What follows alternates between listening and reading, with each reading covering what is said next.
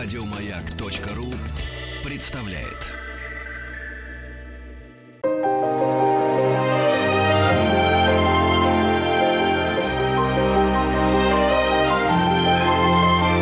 Сергей Стилавин и его собрание слов.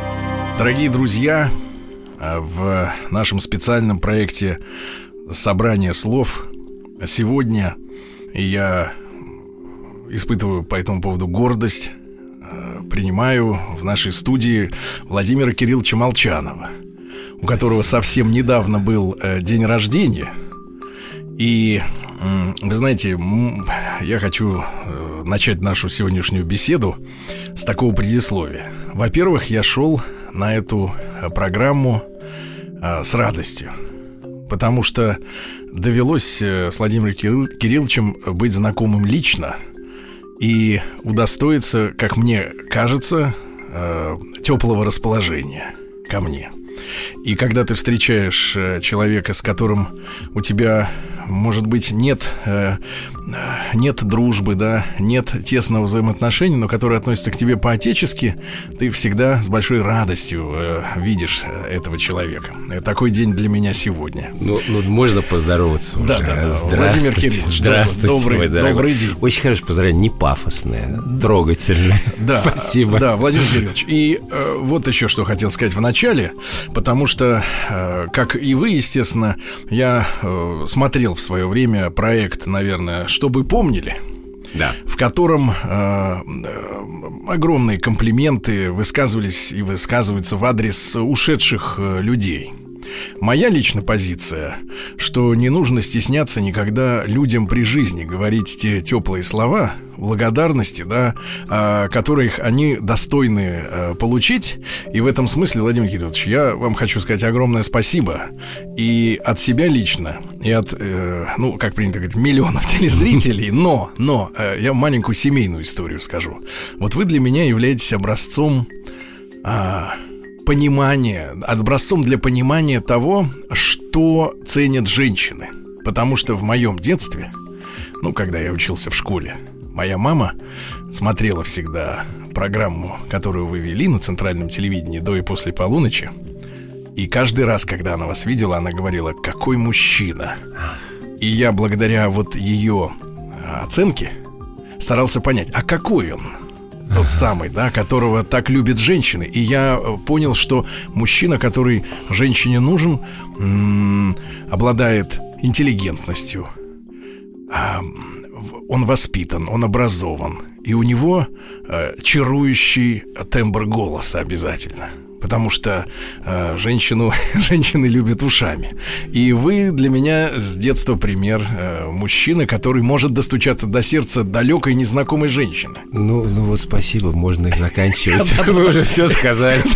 Отвечать Владимир Можно я сразу сделаю одну ремарку? Вы вспомнили, чтобы помнили программу.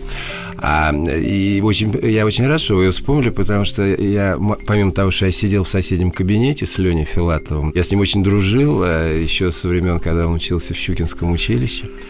А, там целая компания была такая, была конюшня на, э, на Зубовском бульваре, которую снимали. Это изба такая, э, которую снимали студенты Щукинского училища. Мы там прожигали жизнь.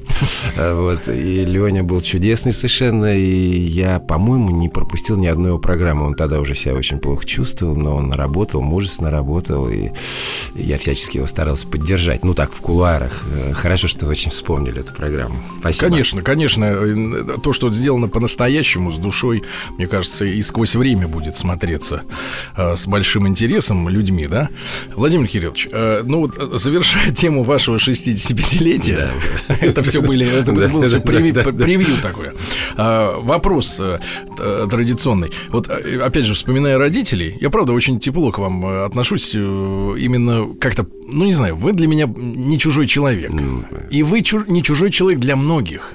Да, в этом магия Э, электронных средств массовой информации, да? Была. А, вот о, о том, что была, еще мы поговорим, да, сегодня обязательно. А что происходит сегодня? Каково это быть э, вот э, мужчины, которого жаждут женщины. Да нет, это, это, это все... Не, не жаждут. Вот тут фильм показали, да. А, мне подарил Первый канал фильм, я все-таки все это сделал на Первом канале, но тогда это не Первый канал назывался. И там моя сестра старшая, э, которая по-прежнему полагает, что я полный дурак, она рассказывала обо мне, э, старалась очень, она на 10 лет меня старше. Но видно было, что она относится ко мне так же, как относилась, когда мне было 6 лет, а ей 16, там, скажем, да?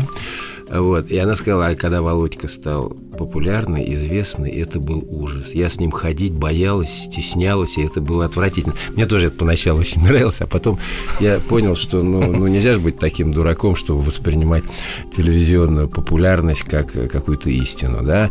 Для меня был очень хороший пример. Я в 87-м, по-моему, или 88-м году, а, тогда не было никаких мобильных телефонов, я подвозил из студии своей Виктора Астафьева, одного из величайших русских писателей. Вез я его э, к центральному телеграфу, чтобы он позвонил в свое село в Красноярск, где его жена была. И мы выходим на улицу Горького, тогдашней улицы Горького, и навстречу идет три таких тетки, они, видимо, из какого-то ресторана хорошего, все такие пергидроленные, хорошие, с золотыми зубками, такие состоятельные женщины, видимо, из галантерейного магазина. И одна на меня смотрит и говорит, ой, мой любимый телевизионный диктор Мукусев, дайте я его поцелую. То есть я тогда понял, что, во-первых, они не знают, какой Астафьев, да, это абсолютно невозможно. Но он написал потрясающие книги, это раз, они не знают. Во-вторых, им абсолютно все равно, кто там, что-то они видели, и он их любимый, и так они будут вспоминать. Сергей Стилавин и его собрание слов. Владимир Кириллович, если тогда перейти вот к этой истории, что м- сейчас вы обмолвились, э, телевидение уже подобного не рождает, да? Не так. Не так просто, когда, э, как вы выразились, э, мы были близки. То есть вы ждали, входил я в каждый дом и так далее. Тогда нас было очень мало, потому что программ, которых вы ждали, хорошо, что вы не сказали, что моя бабушка вас очень любила. Это меня порадовало. А что только мама, я еще не такой старый. Э, значит, тогда было программ, ну, две, три, а четыре максимум программы, которые люди ждали, потому что все остальное это были Ленинские университеты миллионов и на полях страны страны и прочий бред. Вот поэтому, естественно, когда там в полдвенадцатого ночи начиналась программа, в общем, все приличные и неприличные люди включали эту программу. Больше нечего было включить. Вот поэтому мы и оказались близки большому количеству. А сейчас нет, сейчас не так. Владимир Кириллович, но я вас поддержу в вашем ощущении а, вот этой радости, что не бабушка, а, потому что вот удивительно, но я тоже дожил до того возраста, когда а, мне э, говорят на вот ну, лично на встречах а, какие-нибудь, как правило, это девушки, я с парнями стараюсь не заговаривать. Это не мой профиль.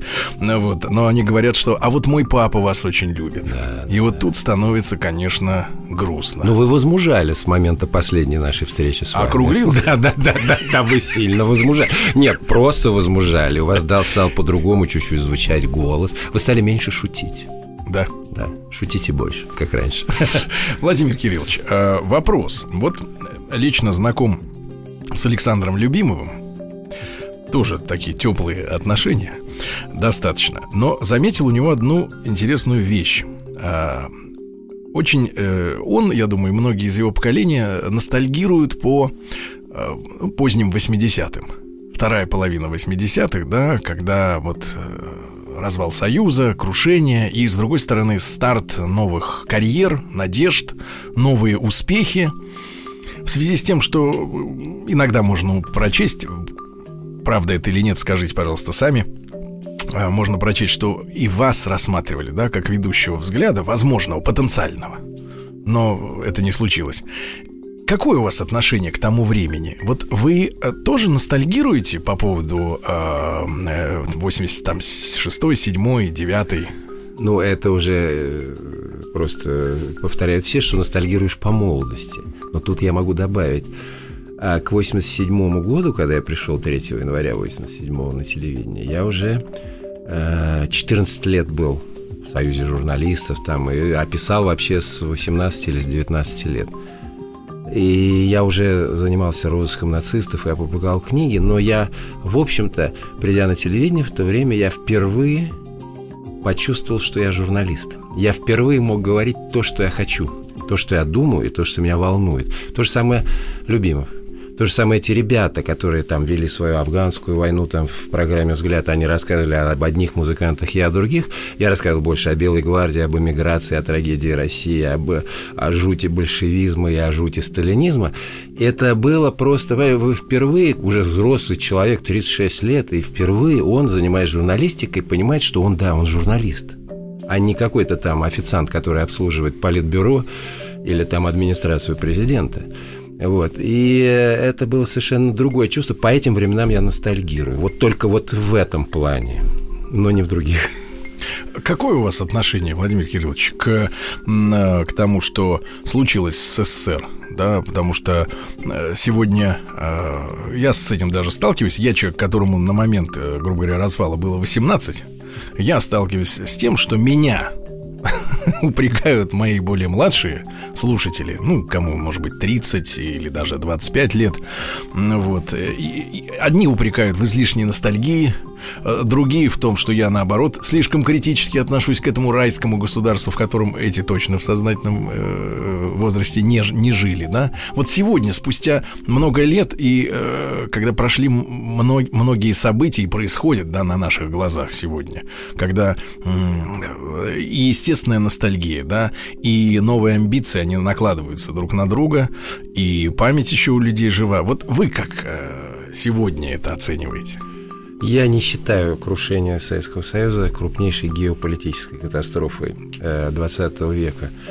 И э, я читал несколько книг, где было написано, что и наша программа, и «Взгляд», и, там, и «Огонек», и «Московские новости» внесли большую лепту в крушение Советского Союза. Я не думаю. Мы говорили просто правдивые вещи, и неважно, что они так э, действовали на людей – мы не предполагали, что это произойдет так. Я никогда не верил в то, что СССР останется, потому что я прекрасно знал Прибалтику. Я прекрасно знал, как они к нам относятся и как они мечтают. Не те, кого туда насильно привезли, поселили в хороших условиях, они там жили, а те, кто настоящие коренные. У меня очень много таких знакомых.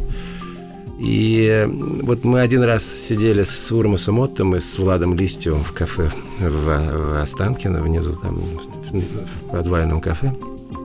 Что-то мы с Листьевым пили, коньячок, наверное, под столом, Урмас не пил. И мы просто, это наша единственная встреча такая была. И мы рассуждали, а что же будет дальше? Мы уже года три были известны, что будет дальше. И, в общем, все мы пришли к выводу, что не будет этой страны не будет. Но вот Влада уже нет, Урмас умер. Эм, э, но, но мы не ожидали, конечно, что это будет так трагически. Я очень рад, что эти республики стали свободными. Но для меня большая драма то, что происходит с Украиной, потому что на Украине я потерял очень много своих друзей. Я свою карьеру журналистскую делал на Украине. Я там именно искал нацистских преступников, их следы. Я там снимал свой один из самых лучших фильмов «Забой», спускаясь в Луганске, э, в Луганской области в э, эти самые шахты Шахт. на километр. Э, я там делал две постановки «Бабьего Яра» 65 лет и 70 лет с Борисом Красновым, и с Богданом Ступкой, с Адой Роговцевой, с Юлечкой Рудберг. Э, и там очень много друзей. Я работал год на Украине один на телевидении. Это большая для меня драма, огромная драма. Тем паче, что у меня жена полуиспанка, на четверть украинка, на четверть полька. Э, и все это так смешано, и это ужасно. Конечно, никто из нас такого не предполагал. Этого мы не ждали. Да. Друзья мои, Владимир Кириллович Молчанов сегодня в нашем специальном проекте «Собрание слов» мы говорим э, о жизни, о жизни разговариваем. После короткой рекламы мы с вами вернемся.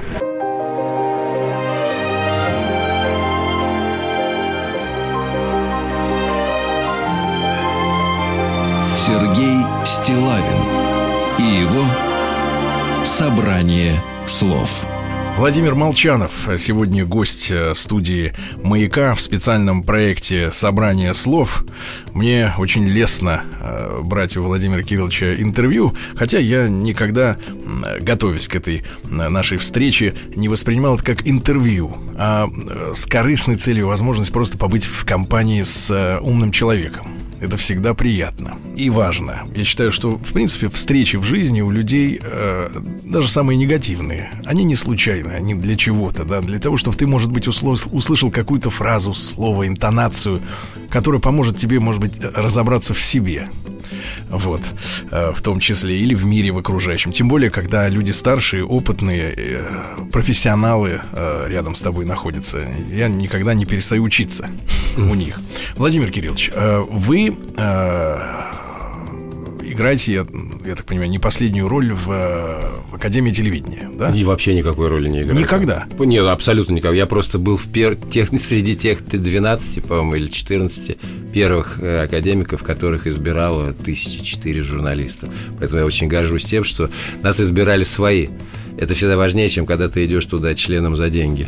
Mm. Как это происходило в последнее время. А так я уже давно не участвую Владимир ни в каких этих э, союзах. Да. А, Владимир Кириллович, но сегодня вот, глядя на телевидение, может быть, не на центральные каналы, да, а на небольшие или провинциальные, замечаете какие-то процессы, какие-то возможности для вызревания звезд, которые потом могут оказаться востребованными там в общероссийском масштабе? Что происходит?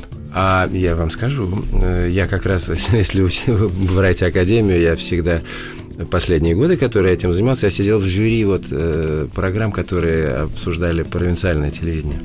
И во многом э, в некоторых городах оно было гораздо лучше, гораздо искреннее, гораздо человечнее, чем э, федеральные каналы. Это некоторые сибирские телеканалы, это некоторые программы там на саратовском телевидении, на воронежском телевидении. Я не беру сейчас там государственное или не государственное, просто ну, там да, да. действительно География. были очень талантливые люди. Там были очень хорошие ведущие, очень образованные ведущие. Было очень приятно видеть, приехав в Ханты-Мансийск или там в Новосибирск или в Мене, по-моему, или, ну, не помню уже сейчас точно. Совершенно потрясающие люди. Я смотрю, этот человек с... Э, я по такому принципу набирал людей после полуночи, чтобы они были... Чтобы что-то было общее между нами. Ну, там, приблизительно одинаковое образование, там, университет, знание языков, знание хорошо музыки, знание какой-то своей истории. И выходят передо мной мальчики и девочки, ну, уже не мальчики, девочки, 25-27 лет, Э, потрясающе образованные люди с прекрасной русской речью, что реже и реже слышно на, э, в Москве. К сожалению, да, русская речь немножко портится, особенно благодаря таким, как Света из Иванова э, и так далее. Таких много бывает, и не только Света из Иванова. Я думаю, что когда-нибудь, когда-нибудь наше телевидение придет к тому, что есть в Америке. Знаете, я был в штате Айова, там поставили балет моего отца «Макбет» и меня пригласили на премьеру. Я смотрел внимательно, это жуткий штат, где в 8.30 вечера уже никуда не попадешь, потому что все закрыто, все помолились и все спят. Нету ни чашки кофе, ничего, все закрыто. Просто какая-то... Они вообще не смотрят свое федеральное телевидение. Они, смотрят, они их интересует только их штат Айова, их кукуруза, их там тетки, которые там помогают своим дядькам там, с колхозом своим заниматься, там, с трактором. И все. Вообще ничего не... Мне кажется, что э, все больше и больше это будет вот э, идти по этому пути. Потому что невозможно смотреть канал, один из каналов, который показывает только убийство. Да? С утра до ночи он показывает только сериалы о, о ментах. Или о плохих, или о хороших. Но это же ведь невозможно. Так можно с ума сойти. В этом не староверство некоторое ваше. А... А, хотя говорят же о глобализации, о том, что на, наоборот, э, вот это все местное должно от, от, отмереть. И... Но мы ведь о местном-то, кстати, ничего не знаем.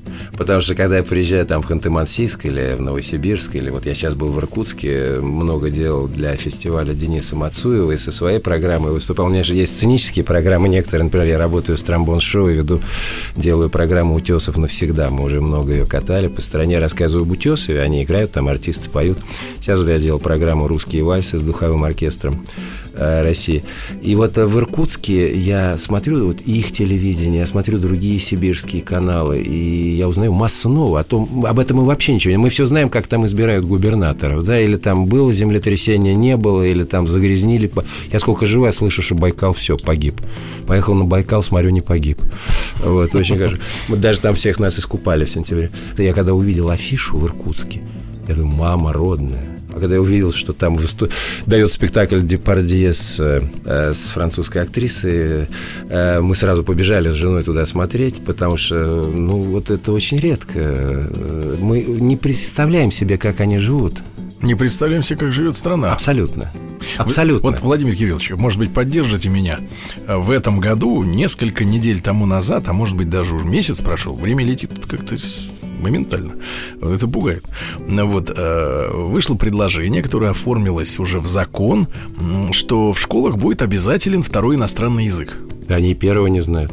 Вот, я высказал предположение. Не предположение, а идею в эфире. Ну, не знаю, насколько чиновники слушают радио. Я предложил, давайте сделаем вторым языком в школах, если уж решили второй, один из языков народов России. Это, это, это ни к чему.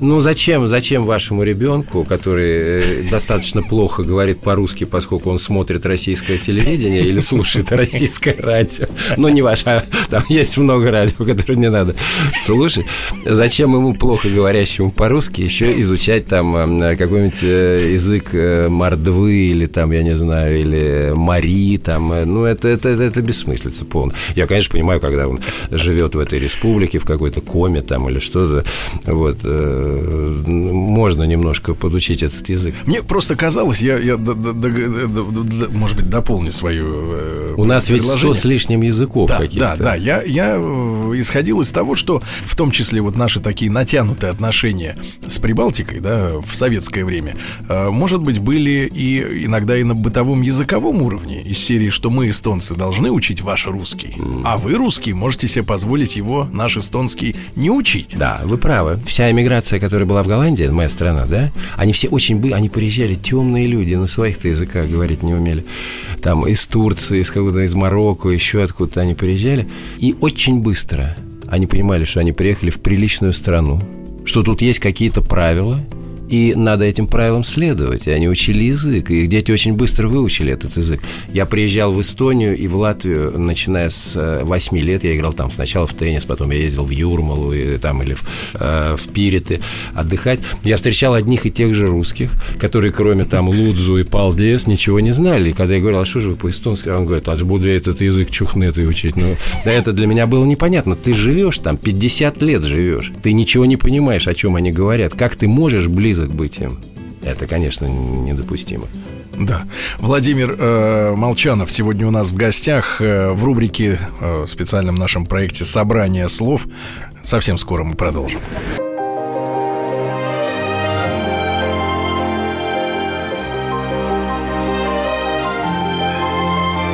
Сергей Стилавин и его «Собрание слов».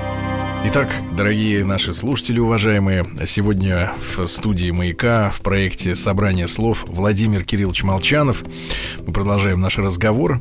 Владимир Кириллович, поскольку вы человек, мягко говоря, не чуждой музыки, а у нас в эфире... Дилетант я. Моя программа, которая идет 10 лет, называется «Рандеву с дилетантом». Это, это очень удобная позиция. Это позиция да, очень Чтобы удобная. не сказали еще один дурак, я себя назвал дилетант. Да, но вы видите процессы, которые происходят, да?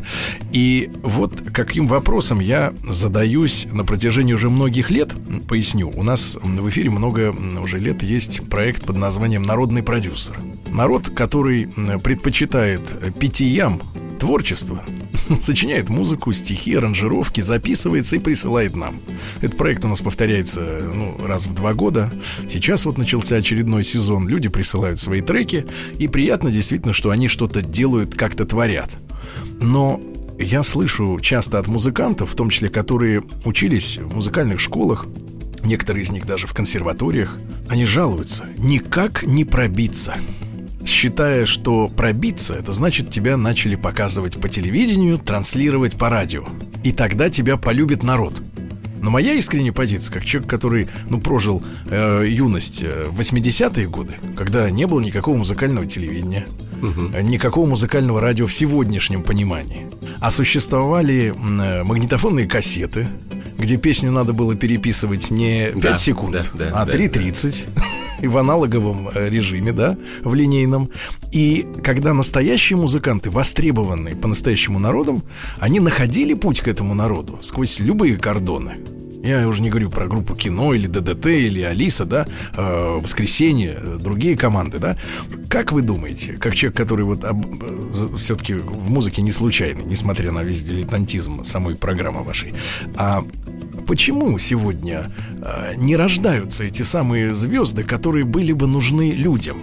Нет, почему? Если я смотрю программу, например, «Голос», я вижу, что э, там э, участвует уже какой третий сезон, по Я вижу, что там э, две трети певцов. Это значительно лучше, чем то, что нам дает ежегодно федеральное телевидение, потому что невозможно 35-40 лет слушать одного и того же певца с одной и той же песней.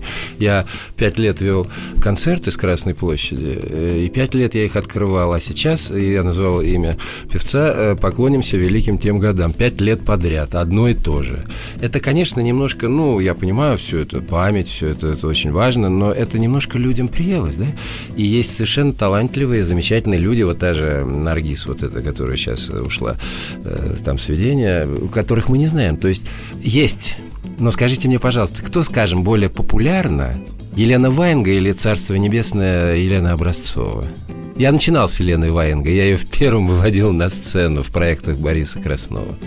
Вот. Ее сюда не пускали долго. Да?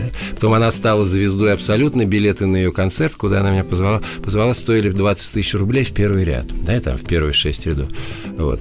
А на Леночку Образцову такое не было. Но Леночку Образцову знал весь просвещенный музыкальный мир, а Вайнгу знают только здесь и больше нигде не узнают. Да? Хотя я очень Леночку эту тоже люблю. Да? Если бы она еще не говорила, а только пела, это было бы совсем замечательно.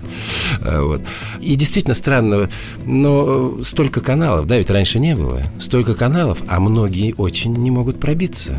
И это грустно. Э, с классикой немножко по-другому. Хотя вот хорошо сказал Боря Гребенщиков, я о нем снимал э, программу 40 минут. Он сказал, да это нет, нету классической музыки, нету поп-музыки. Есть хорошая музыка, есть плохая. Это абсолютно верно. Потому что в классической музыке очень много тоскливой и плохой музыки. Также и в поп-музыке есть много очень хорошей музыки и колоссальное количество э, плохой музыки, бездарной. Другое дело, что в классической музыке вы не можете так э, импровизировать с компьютером, как в поп-музыке. Знаете, когда запускают э, компьютер, и он выдает тебе мелодию, которую я уже слышал еще у Брамса, знаете. Это в некоторых замечательных фильмах. Сейчас есть один композитор с некоторой грузинской фамилией. Я слышу все время все из Брамса. Все, что он пишет, все из Брамса. Все очень красиво, но все из Брамса. Понимаете, это как Опирается на... Да, но он опирается на хорошую музыку. А, Владимир Кириллович, устал э, э, человек сегодня от э, музыки, в принципе, от мелодии? Нет, нет, от хорошей музыки нельзя устать. Я наоборот, я считаю, что вот очень плохо, я не знаю, как с этим бороться, пытаясь что-то внуку там иногда поставить. А, была, например, при советской власти была замечательная, ну, сейчас она, конечно, выглядит немного старомодной, программа Дмитрия Кабалевского «Музыкальные вечера для молодежи», как это называется, для детей и юношества. Mm. Это Кабалевский, известный композитор, ну, там нравится, не нравится, другой вопрос. Он выходил и рассказывал детям и таким отрокам о том, кто такой Моцарт, кто такой Чайковский. Вот послушайте это. Сейчас этого ничего нет в помине. То есть вот именно просветительской функции телевидения как таковой нет, ну, за исключением канала «Культура», где... Но дети не смотрят канал «Культура», к сожалению, да? Вот этого немножко дать то, что я вижу в Германии, в Голландии, когда детей там в субботу обязательно приводят. В Германии в каждой деревне есть, ну, типа консерватория или концертного зала. А типа церковь? Ну да, и туда каждую субботу положено не просто на службу ходить, но музыку послушать. И они знают классическую музыку, и это очень хорошо. А у нас знают вот... Э, вот, э, вот ну, хоть с Брамсом познакомиться как-то. Да, они не знают, что это Брамс, они думают, что это... Сергей Стилавин и его собрание слов. Да, Владимир Кириллович, вы упомянули сегодня о том, что работали э, в Голландии. Э, это же были 70-е. Я первый раз поехал в Голландию студентом, настрой было. Мы поехали три человека переводчиками на огромную советскую выставку, э, какую-то индустриальную.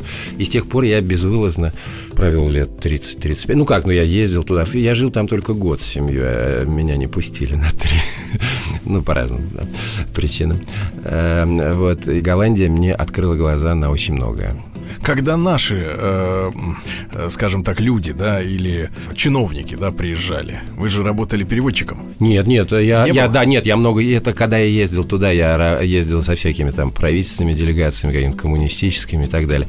А так я работал там корреспондентом. Да, да, да, да. АП, ну, я виду, периодически с да, ними. с чиновниками, да, работал, да. Они сильно преображались, вот когда приезжали в КАП-страну? Ну, кто как. Некоторые очень. Некоторые до такой степени. Ну, вот, да нет, ну это, это можно отдельную книгу написать о том, как, как, как я работал там. Э, я рассказываю, вот, скажем, я там перевожу Толстикову, первому секретарю обкома партии, который, Ленинградского, которого назначили послом после Китая э, в Голландию. И первый же а день... это для него было повышение или Нет, это, наверное, для него было понижение, потому что Китай огромная страна, а Голландия очень маленькая страна, uh-huh. плюс она очень свободная, от чего он не мог понять. И вот я ему перевожу в первый же день его приезда встречу с коммуни... коммунистами голландскими. А голландский он, так надо сказать, звучит э, для русского уха. Не... Иногда Иногда, да, много, да. Петр некоторые слова привез сюда из Голландии. Вот, и я смотрю, он все так розовеет, розовеет, Толстиков краснеет, шея так у него красный стал, почесывается. Потом, когда они ушли, он как ко мне поворачивается, говорит, какой язык хороший. Говорит, как на наш похож. Да, ну на буквах это много достаточно слов. Да, да, Интересно. Нет, ну там масса было интересных вещей. И было и трагических вещей. Я привез жену одного капитана. Какой-то капитан, там пограничник, не пограничник. Они где-то служили под Альметьевским, не помню, первый раз в жизни за границей. И э, меня попросили, я же язык знаю, как русский знал, и двух теток этих повезти в гастроном голландский. Я их привез, так одна сознание потеряла, когда вошла. Она походила, походила и упала. Потому что Надо она было см... объяснить, что это выставка. Она же смотрела программу «Время», которую я тогда еще не вел. Я позже начал вести. Вот. И ей там объясняли, что там все очень плохо. Да. А она, когда это все увидела, то ей стало очень плохо. Владимир Кириллович, а если поговорить чуть-чуть о Голландии, да, страна, которая, ну, во многих вопросах э, государство передовое. передовое. Я, я бы не так сказал. Голландия это одна из самых трудолюбивых стран, потому что то, что они сделали своими руками, очень мало кто в мире сделал. Э, работали они всегда, исторически, с утра до ночи, и круглые сутки. Ну и всегда умели отдыхать. А, но а, при, и, и сейчас они работают с утра до ночи э, и умеют отдыхать. Но при этом Голландия наряду, вот я всегда говорю, что из самых э, распутных и свободных стран мира я видел город Сан-Франциско, это отдельное государство, да, естественно, да, да, да. и Амстердам. Потому что ничего подобного в мире больше нигде не увидишь. Можно все. Все. Даже курить запрещено в, э, в кафе и ресторанах Амстердама. Но 360 кофе-шопов, где вы можете курить марихуану. Это парадокс голландского мышления. Это просто парадокс. Владимир Кириллович, в чем э, истоки вот их такой э, гигантской терпимости? Вот вы, как человек там долгие годы проживший, да, и ведь иногда из Евросоюза мы э, получаем э, известие о том, что вот э, такая свобода появилась, такая, такая, да. Голландия, мне кажется, кажется, впереди как бы идет вот этого локомотива по раскрепощению да, и по толерантности. А я помню еще времена Юрия Михайловича Лужкова, вот, э, который, помню, как-то кричал, что уроки толерантности надо проводить в школе каждый день. Было, было, Кстати, было такая, насчет такая толер... история. Знаете, да? что насчет толерантности? Mm-hmm. Одно из моих первых интервью, мне было лет 19-20, был с Арамом Хачатуряна, который знал меня с рождения. И когда я его спросил, чего не хватает людям, что-то про мир, естественно, мы говорим, чего не хватает людям, он сказал толерантность. Так я же дурак не знал, что это такое в 19 лет. Потому что у нас про это вообще не говорили. Мы не, ну, терпимость еще, но мы больше знали дома терпимости, да, да, да но насчет ну, толерантности империи, да. мы вообще были не в курсе. Толерантность их фантастическая. Знаете, когда я очень зауважал и полюбил голландцев, мне было лет 28, и когда я узнал, что 56% населения Голландии не знает фамилию их премьер-министра, поскольку им это совершенно неинтересно, я понял, что это та страна, о которой я мечтал всю жизнь.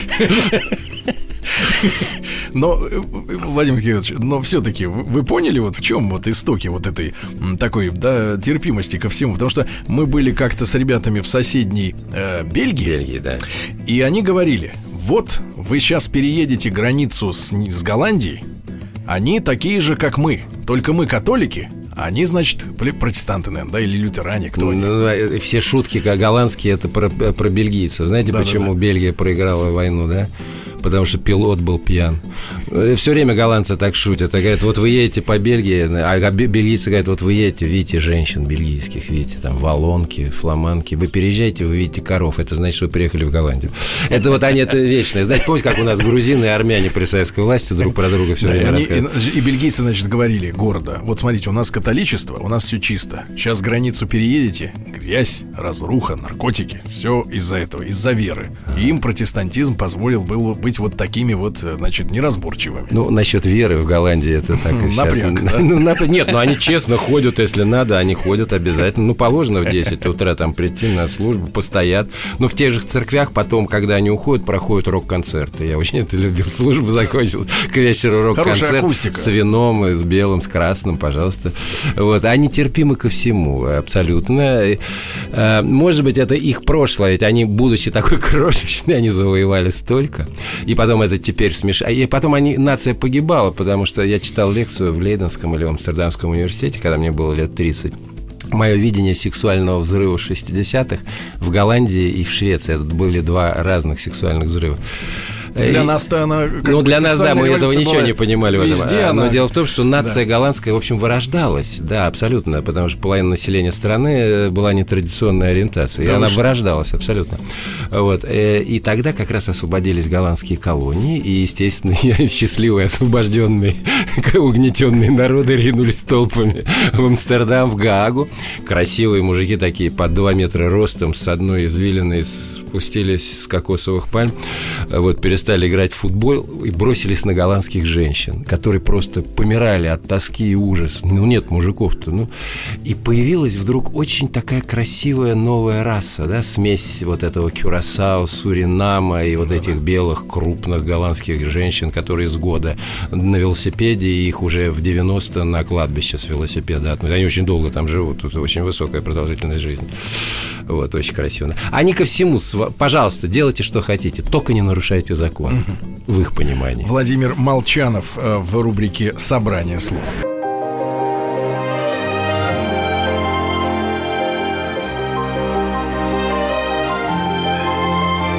Сергей Стилавин и его «Собрание слов».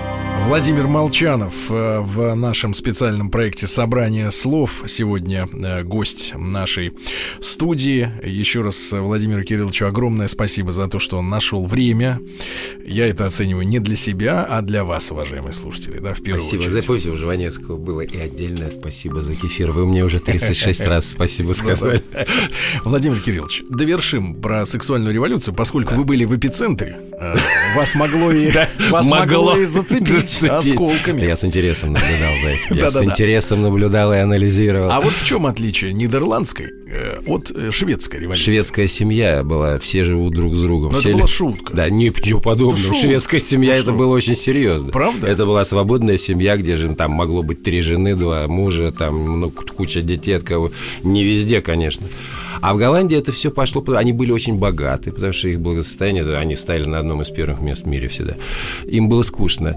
Значит, у бухгалтера голландского, который ехал к восьми на работу, а в пять возвращался, было две машины, два холодильника, два телевизора, маленький домик. Э, тетка сидела там, что-то огурцы какие-то выращивала с тюльпанами, жена его скучно, в бар зайдет. Было скучно, тетки были скучные, очень работящие. Хотя красивые. Нет, это теперь они стали а, более теперь красивыми. стали красивыми. Вот. И им стало скучно, и вот они решили попробовать что-то другого. Так, так я так себе представлял. В общем, со мной многие согласились. Почему это так к ним пришло, я даже не знаю. Но я очень многих знал из этих ребят и с многими работал, поскольку я и там на голландском телевидении работал. Они приличные. Я, моя первая работа была с голландским балетом национальным. У нас тоже было два мальчика и две девочки, когда в 18 лет нам было, приехал Руди Ван Данцик, возглавляющий голландский национальный балет, и мы были в Москве, в Риге и в Ленинграде. И один балет запретили. Вы сейчас не, даже не поверите, какой это, 68 или 69 год. 69 год. Это было знаменитое Адажио Альбинони, Японии, которые все теперь знают. И вот танцевали мальчик и девочка, одетые в трико. Это была любовная сцена. В Москве и в Питере запретили, в Риге разрешили. Только там увидели. Вот они всегда к этому очень спокойно и свободно относились. Владимир Кириллович, но мы живем э, все-таки в несколько иной реальности, да. да? Я отдаю дань уважения э, тем годам, которые вы провели там, и... Но я не только этому научился там. Я понимаю. Владимир Кириллович, но мы живем, да, еще раз, в нашей реальности. Вот на неделе вышла статистика, согласно которой э, ну, людей спрашивали, вопрос был достаточно мягко задан, от каких сегментов социальных обществ вы хотели бы избавиться, чтобы зажить хорошо. И на первом месте как раз вот с 58% ребята, как раз те, которых нужно было, от которых нужно было спасать Голландию в свое время. Я думаю, скорее надо спасать э, от тех, кто вот так думает, поскольку... Ну, спасатели ну, я не знаю, понимаете, я очень спокойный. Нет, нет, нет, Владимир Кириллович, я просто, просто вас как бы ввожу в реальность, да, в нашу. Э, и вот хотел бы тогда спросить вас, еще раз возвращаясь, может быть, к началу нашего разговора, э, в котором э, было много из самых искренних комплиментов, да, в ваш адрес. И вы действительно, Владимир Кириллович, я думаю, что в пантеоне мужчин, которые были, э, я не хочу сказать, популярны, да, но олицетворяли собой идеал, да, спутника жизни, да, для женщины. Вы однозначно были и э, и для меня в том числе. Да, но, э, Владимир Кириллович, э, спустя годы, да, вот уже в зрелом возрасте, сейчас, что бы вы посоветовали нашим слушателям-мужчинам, с которым мы много раз в эфире обсуждаем тему взаимоотношений с женщинами? Разбираемся, почему так много одиноких сердец, да? Москву вообще называют городом одиночек. Все независимы, э, никто ни перед кем не хочет отчитываться. Э, когда приду, когда вернусь, хочу позвоню, хочу не перезвоню и так далее. Ваш взгляд на отношение к женщине. Как вы относитесь к э, женщине, которую вы любите? Ну, понимаете, я... я наг, нагнал пафоса. В этом, но... году, в этом году исполнится 47 лет, как я ее люблю. Ну вот, а так мы отметили 46, поэтому очень трудно вспомнить. Я уже стар, чтобы это все вспомнить. Можно я уклончиво отвечу? Не про свою жену, Конечно. с которой мы всю жизнь, всю жизнь ругаемся и так далее. А, э, вообще, вот э, я снимал два года назад фильм для одного из телеканалов. Я снимал его в Бонне я снимал нашего очень крупного разведчика или контрразведчика. Я заметил, кстати, что наши многие разведчики предпочитают жить в тех странах теперь, против которых они работали, но это не важно. А, он был одним из главных героев фильма ТАСС уполномочен заявить. Угу. Он разоблачал главного там шпиона и там так далее. Его Соломин играл в кино. Да, да, да. да. Вот именно его играл Соломин. Вот я снимал... Славин. Да, да, да. Вот именно этого человека я и снимал в городе Бонни к его 90-летию. Чудесный старик, с потрясающим чувством юмора. За обедом он выпивал пару бокалов вина, за ужином тоже съедал два вторых рыбу, мясо. А, я все время думал, в чем же секрет вот его такого потрясающего состояния. И когда мы общались, я понял, он впервые женился в 64 года. На 64? Жен... Да, да, на женщине, которая была моложе его года на 42. Вот, родил ребенка в 66 и прекрасно себя чувствует. Ну, это, конечно, шутка. Друзья мои, э, нет, ну, надо пояснить нашим слушателям рецепт, э, э, рецепт отношения к женщине подольше быть без нее. Держаться до последнего, где-то на расстоянии, да. Ну, вы должен вам сказать, что в своей семье я такая белая ворона, вот я и моя жена. Вот поскольку, скажем, мой папа женился четыре раза, кажется. А, там моя сестра выходила замуж три раза, и там это не показатель. Это вот мы такие уродились просто. Вот так случилось, ну что поделать. Владимир Кириллович, а еще раз хочу вас а, поздравить а, с прошедшим днем рождения. Спасибо. И вот три главных вещи, которые вас радуют сейчас в жизни. Внук, когда есть работа, э, ну такая, которая мне нравится, не та, которая мне не нравится, а которая мне нравится внук, работа и, и море красное, в которое я езжу дважды в год плавать и смотреть на рыб и на кораллы. Э, и... Вы с трубочкой погружаетесь? Или я, с банкой? Да, нет, я просто с, с маской, с трубкой, но по три часа я смотрю на это и забываю обо всем, что наверху. Вот это вот мне, об этом мне не очень хочется думать. Спасибо. Владимир Кириллович, э, еще раз от лица э, нашей всей аудитории вас с днем рождения с прошедшим. Желаю вас здоровья. Вижу вас счастливым человеком, который действительно занимается своим делом любимым. Да, вы удивительно тонкий, удивительно теплый человек. С вами э, просто приятно находиться в одном помещении. да. И э, спасибо вам огромное за то, что вы сегодня были с нами. Спасибо, вы столько комплиментов сказали мне, что публика может превратно понять, что не я воспитан в Голландии, а вы воспитаны в Голландии. Спасибо, Серега, спасибо. спасибо. Дай бог вам спасибо. и вашим слушателям хорошо здоровья. Друзья, это была программа «Собрание слов». Владимир Кириллович Молчанов был у нас в гостях. Спасибо. Спасибо. Сергей Стилавин и его собрание слов. Еще больше подкастов на радиомаяк.ру